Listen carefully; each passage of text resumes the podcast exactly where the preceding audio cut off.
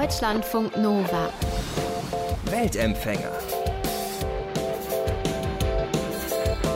Jeder von euch kennt das. Jeder von euch hat es schon mal erlebt und manche sagen, es ist wirklich das Wichtigste im Leben. Wir reden über Liebe. Und zwar Liebe in Indien, das ist heute unser Thema. Unsere Weltempfängerin Christina Franzisket, die ist zusammen mit ihrem indischen Kumpel Nagenda Chikara rumgereist in Nagendas Heimatland in Indien und hat sich angeschaut, was denken die Menschen über Liebe? Wie läuft das mit der Ehe dort? Wie funktioniert Romantik? Wie sieht eine Hochzeit aus? Christina ist Journalistin, Nagenda ist Fotoreporter und zusammen nennen sie sich Culture Curry.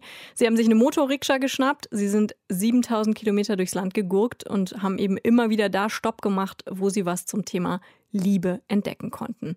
Zum Beispiel in Udaipur, in Kolkata oder auch mitten auf dem platten Land. Frage an Christina.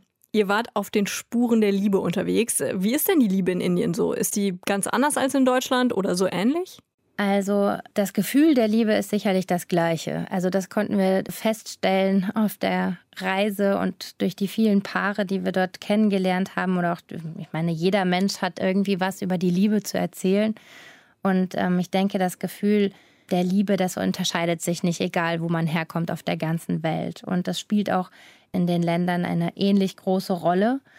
Aber in Indien ist eben der Unterschied, dass dort die Menschen überwiegend arrangiert verheiratet werden. Wir suchen uns den Ehemann oder die Ehefrau oder den Partner fürs Leben ja selber aus. Meistens jedenfalls. Mhm. Und das ist eben in Indien noch hauptsächlich anders. Da suchen die Eltern für einen den Partner aus. In eurem Fall war das ja ein konkreter Fall, den ihr da kennengelernt habt, ne? Von Nagendas Cousine Kanika. Kannst du mal erzählen, genau. was da, was da genau passiert ist? Also ich führe ja seit zehn Jahren intensive Freundschaften nach Indien, also zu Nagenda und seiner Großfamilie und irgendwann hat mir Kanika, meine indische Freundin, dann eben erzählt, dass sie arrangiert verheiratet werden soll. Und es war für mich ein totaler Schock, weil ich hatte sie als unheimlich weltoffen und emanzipiert kennengelernt. Und dass sie jetzt an der Seite eines konservativen Ehemannes in so einer konservativen Ehe landen sollte, das konnte ich mir also überhaupt nicht vorstellen. Und das war dann auch irgendwie so ein Zusammenstoß der beiden Kulturen. Und ich habe eben gedacht, ich müsste sie retten. Mhm. Mhm. Und wie hat sie darauf reagiert? Also hat sie den Eindruck gemacht, sie will auch Hilfe oder Nein. war das für sie völlig Nein, okay? im Gegenteil. Also sie wollte überhaupt nicht gerettet werden. Sie musste auch nicht gerettet werden von mir sondern äh, sie hat mir also erklärt, dass sie da überhaupt kein Problem mit hat, dass ihre Eltern ihr den Ehemann aussuchen und dass sie ihren Eltern vertraut. Und sie hat auch ihre Eltern als bestes Beispiel dafür angebracht, dass so eine arrangierte Ehe funktioniert. Denn die sind ja glücklich und die lieben sich seit vielen Jahren und deswegen ist sie da ganz zuversichtlich hineingegangen in die arrangierte Ehe. Mhm. Und nach welchen Kriterien hat Ihr Vater oder Ihre Mutter den dann ausgesucht, diesen Ehemann? Wie haben die nach dem gesucht? Also ähm, das hat viel mit Mundpropaganda zu tun. Also da wird dann im Bekanntenkreis erzählt, dass die Tochter jetzt heiratsfähig ist und Ganz, ganz wichtig ist natürlich, dass der Status der Familie, aus dem der Ehemann kommt, einen ähnlichen hat wie Kanikas eigene Familie, dann wird geguckt, ob die Attraktivität einigermaßen passt. Also der soll schon auch ansehnlich sein, sodass er ihr gefallen könnte.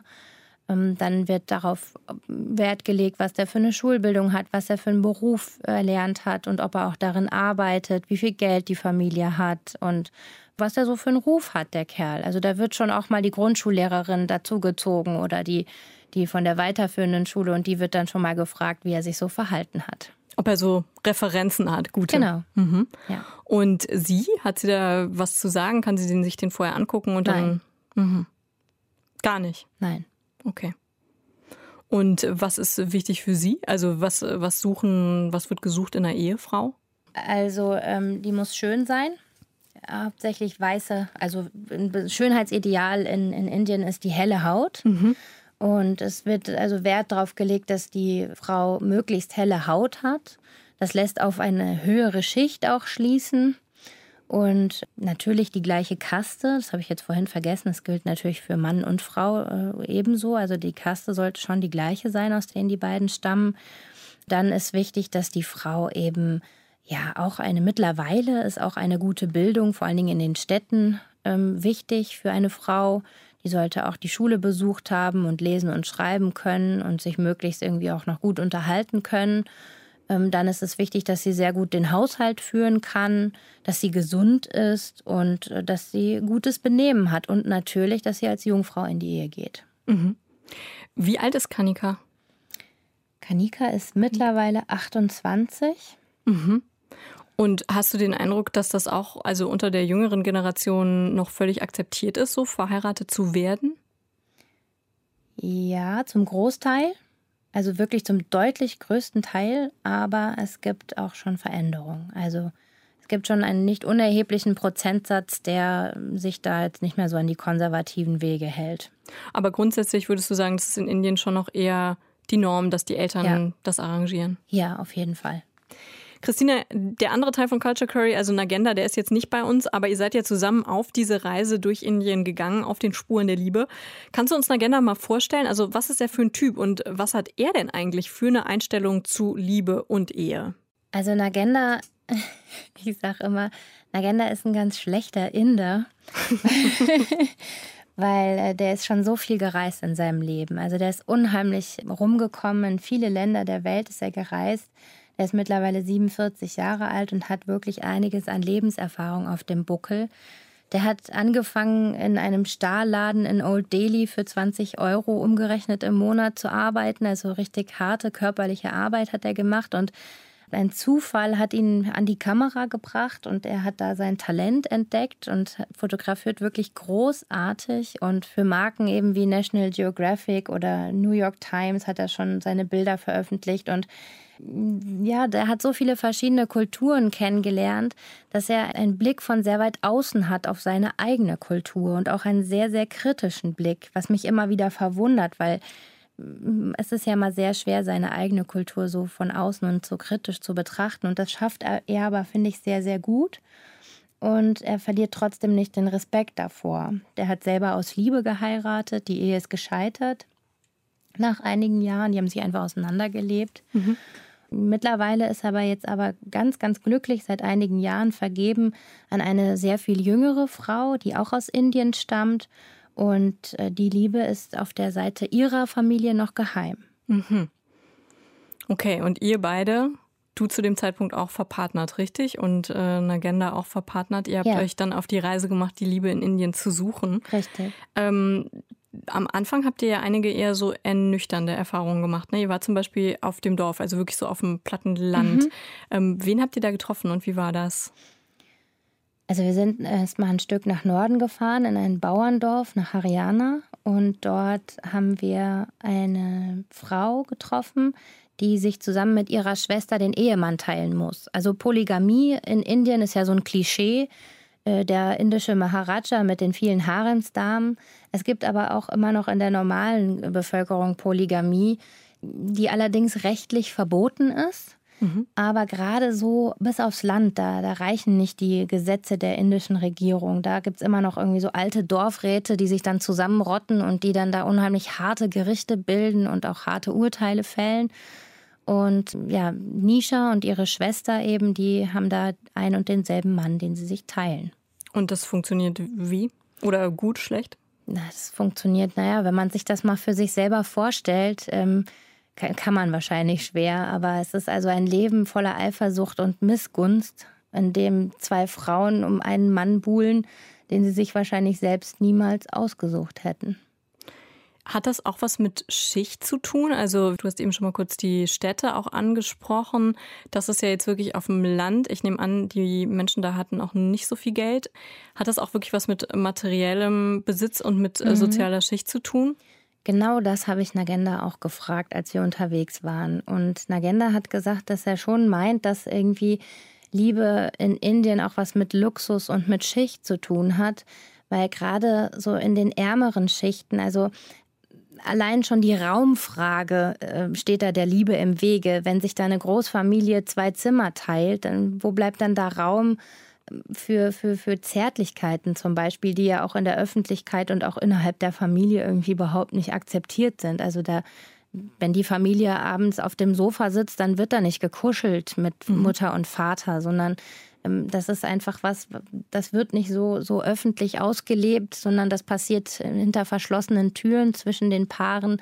Und wenn die da nicht mal Platz für haben, dann ist es unglaublich schwierig, eben sich nahe zu kommen und auch irgendwie mal Liebe und Zärtlichkeit zu leben. Und dann sagt er auch immer ganz gerne, dass Indien eben ein unglaubliches armes Land ist und die meisten Menschen eben unter all den Sorgen, die sie jeden Tag haben um ihr Leben, um ihre Versorgung, dass da eben die Liebe begraben wird unter diesen Sorgen. Und hattest du das Gefühl, das spielt eine Rolle für die beiden Frauen, mit denen du da auf dem Dorf gesprochen hast? Also hätten die sich auch was anderes vorstellen können? War das für die normal akzeptiert? Wie sind die damit umgegangen? Die haben sich was anderes gewünscht. Mhm. Also ich hatte vor allen Dingen Kontakt zu der jüngeren Schwester, Nisha, die sich unheimlich gewünscht hatte, dass sie einen Mann bekommt, den sie liebt. Und sie hatte romantische Gedanken, hatte gehofft, dass sie mal ausgehen zum Essen und dass er sie so ein bisschen wie eine Prinzessin behandelt. Und all diese rosa roten Vorstellungen von der Liebe schwirrten auch in ihrem Kopf herum. Und der Liebesalltag oder der Ehealltag, der war dann unheimlich hart für sie, ähm, den überhaupt durchzustehen. Christina, du hast aber auf der Reise auch positive Beispiele getroffen, also von Menschen, die in Indien in arrangierten Ehen leben. Zum Beispiel in der Stadt Udaipur. Da habt ihr viele so richtig verliebte Paare getroffen, richtig? Es ist auch so. Also in Indien funktioniert eine ganze ich nenne es mal Liebesmaschinerie vor einer arrangierten Ehe. Da werden das Paar, was dann da heiraten wird, das wird richtig aufgestachelt und die Vorfreude wird angefacht durch alle Familienmitglieder und Freunde, die eben um dieses Paar dann herum sind, so dass wenn die sich dann kennenlernen bei der Hochzeit mit so einem großen Fest, wo sie im Mittelpunkt stehen und gefeiert werden wie nie mehr im Leben danach oder davor. Und danach entwickeln sich bei den meisten indischen Paaren tatsächlich auch Schmetterlinge im Bauch füreinander. Dass mhm. sie sich dann eben, das ist das erste Mal, dass sie wirklich eine Beziehung leben dürfen, eine akzeptierte Beziehung. Das ist das erste Mal meistens für beide Seiten, dass sie sexuelle Erfahrungen machen. Darauf freuen die sich, wenn die verheiratet werden. Und ähm, das bringt dann eben auch diese Schmetterlinge im Bauch. Und die haben wir gesehen bei den Paaren am Ufer in Udaipur. Denn Udaipur, also da ist ein großer See, deswegen am Ufer. Mhm. Und da treffen sich eben viele Paare in den Flitterwochen. Da fahren viele Inder aus dem Norden hin oder aus der Gangesebene in die Flitterwochen. Es gibt aber auch viele Ehen, die ich kennengelernt habe, zum Beispiel von Mohan und Bhavna, ein befreundetes Pärchen von Nagenda, die seit ähm, über 30 Jahren verheiratet sind und auch zwei große, mittlerweile erwachsene Töchter haben, die sich wirklich von Anfang an auch, auch geliebt haben und die zusammengewachsen sind als Paar und die sich respektvoll in der Ehe begegnen und liebevoll bis heute. Oder auch die Eltern von Kanika tatsächlich, die ein sehr, sehr konservatives Leben leben, die Frau eben zu Hause am Herd ähm, zuständig für die Kindererziehung und er der Einzige, ja, der arbeitet in der Familie, der für das Einkommen sorgt und äh, die aber unheimlich liebevoll miteinander sind, die sich arrangiert haben mit ihrer jeweiligen Rolle und damit glücklich und zufrieden sind. Und natürlich gibt es in, in solchen Ehen genauso wie auch in anderen Ehen Auf und Abs, aber die sind arrangiert verheiratet worden und das funktioniert. Also es das heißt nicht per se, dass, dass eine arrangierte Ehe schief laufen muss oder dass da einer immer der Dominante ist oder also es kann schon auch gut gehen. Und heißt das, dass du an irgendeiner Stelle vielleicht auch mal gedacht hast, hm, ist dieses in Anführungszeichen westliche System von man verliebt sich und man hat diese Schmetterlinge im Bauch und man hat natürlich auch krasse Erwartungen an so eine Beziehung. Ähm, ist das vielleicht gar nicht immer das Ideale? Ist das, kann das andere vielleicht auch gut sein?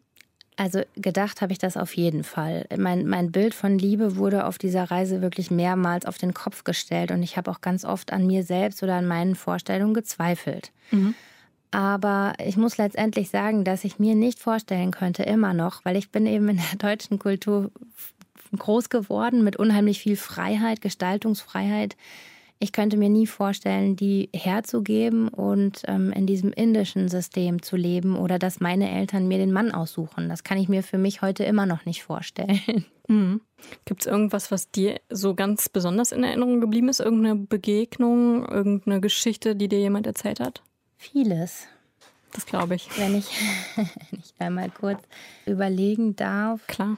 Also ich meine, die schönste Liebesgeschichte auf unserem Weg war sicherlich von dem Mann, der aus Liebe den Berg gespalten hat. Das ist so eine kleine Legende, die uns ein Freund erzählt hat.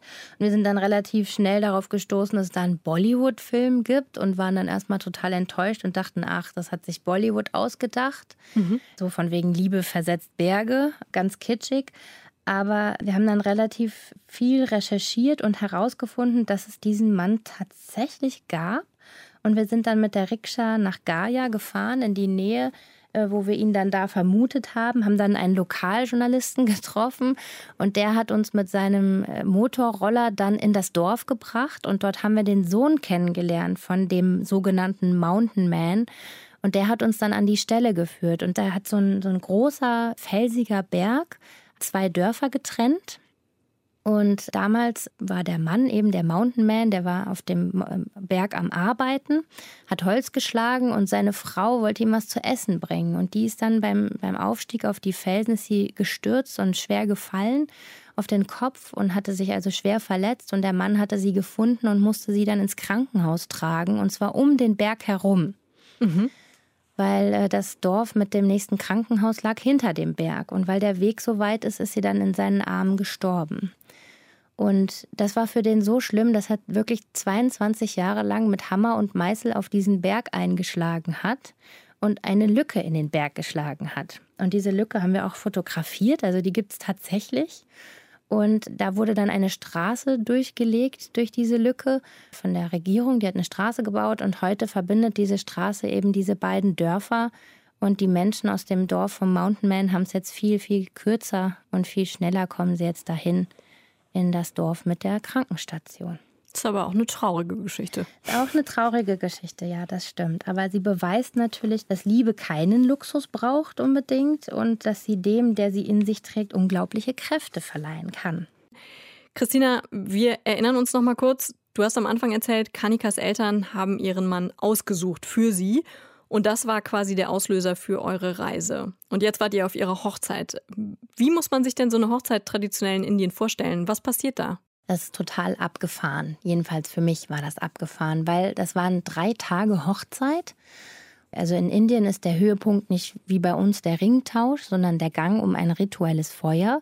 Und der steht dann an in der Nacht von Tag drei. Und es geht los mit Tag eins mit der Ringzeremonie. Das ist so eine Art offizielle Verlobungsfeier.